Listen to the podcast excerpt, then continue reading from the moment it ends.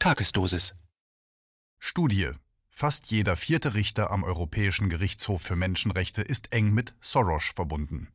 Ein Kommentar von Thomas Röper.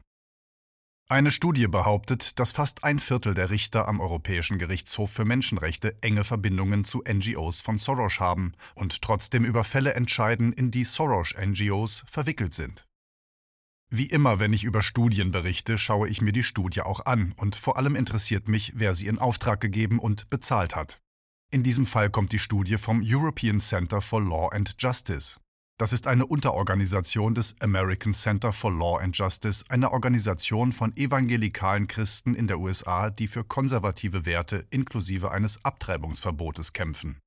Aber diese NGO beschränkt sich nicht auf diese Themen, sie tritt auch für Menschenrechte und Meinungsfreiheit ein. Nichtsdestotrotz hat mich diese Organisation als Autor der Studie mit dem Titel Zitat NGOs und die Richter am Europäischen Gerichtshof für Menschenrechte 2009 bis 2019 Zitat Ende misstrauisch gemacht und ich habe die Studie genau überprüft. Dazu gleich mehr. Zunächst kommen wir zum Ergebnis der Studie, das sich im Abstract, also der Zusammenfassung der Studie findet. Ich habe es aus dem Englischen übersetzt. Beginn der Übersetzung. Zitat. NGOs haben einen zunehmenden Einfluss auf und innerhalb internationaler Institutionen, insbesondere innerhalb des Systems zum Schutz der Menschenrechte. Dieser Bericht zeigt, dass mindestens 22 der 100 ständigen Richter, die zwischen 2009 und 2019 am Europäischen Gerichtshof für Menschenrechte gedient haben, ehemalige Vertreter oder Mitarbeiter von sieben NGOs sind, die vor dem Gerichtshof sehr aktiv sind. Zwölf Richter sind mit dem Netzwerk der Open Society Foundation OSF verbunden, sieben mit den Helsinki Committees, fünf mit der International Commission of Jurists, drei mit Amnesty International und je einer mit Human Rights Watch, Interrights und dem AIRE Center. Das Netzwerk Open Society Foundation zeichnet sich durch die höchste Anzahl der mit ihm verbundenen Richter und die Tatsache aus, dass es die anderen sechs in diesem Bericht genannten Organisationen finanziert. Seit 2009 gab es mindestens 185 Fälle, bei denen mindestens eine dieser sieben NGOs offiziell in Verfahren involviert waren. In 88 Fällen entschieden Richter über Fälle, in die die NGO, mit der sie verbunden waren, beteiligt war.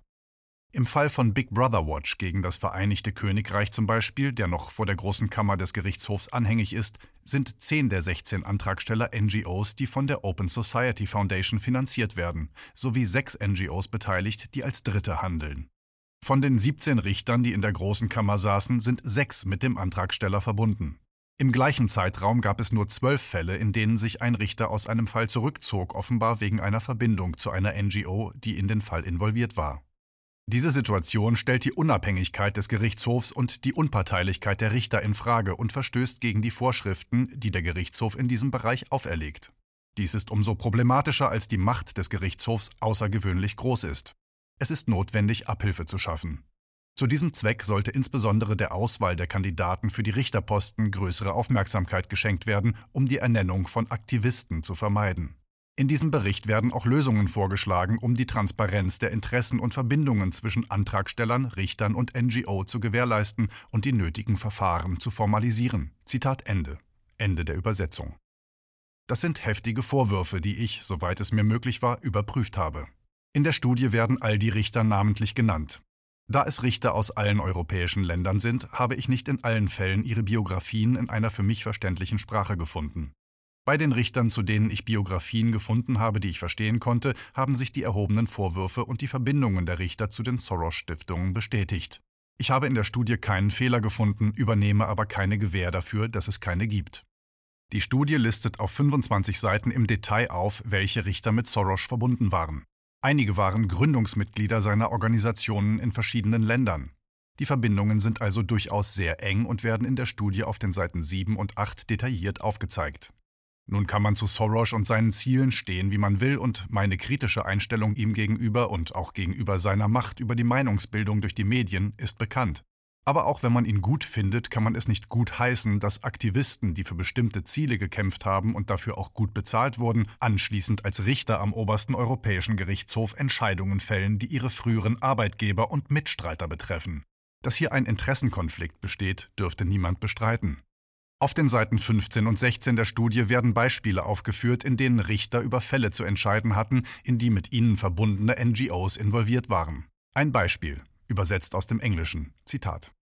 Was die Helsinki-Committees betrifft, so waren sechs der sieben mit den Fällen betrauten Richter mit diesen Organisationen verbunden, die in das Verfahren als Antragsteller oder als Dritte involviert waren.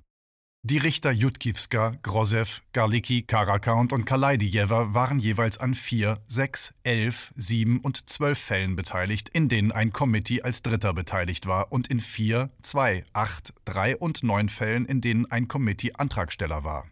Richter Ikuta saß in zwei Fällen, in denen ein Committee als Dritter fungierte. Bei Richter Grozew ging es um das bulgarische Committee, dessen Gründer und Mitglied er von 1993 bis 2013 war. Zitat Ende. Ich wiederhole, dass ich die Studie nicht komplett überprüfen konnte, dass ich aber in meinen Recherchen keinen Fehler in der Studie finden konnte. Wenn die Studie also die Wahrheit sagt, dann muss man bei den Urteilen des Europäischen Gerichtshofs für Menschenrechte, die Soros und seine Interessen direkt oder indirekt betreffen, sehr genau hinschauen.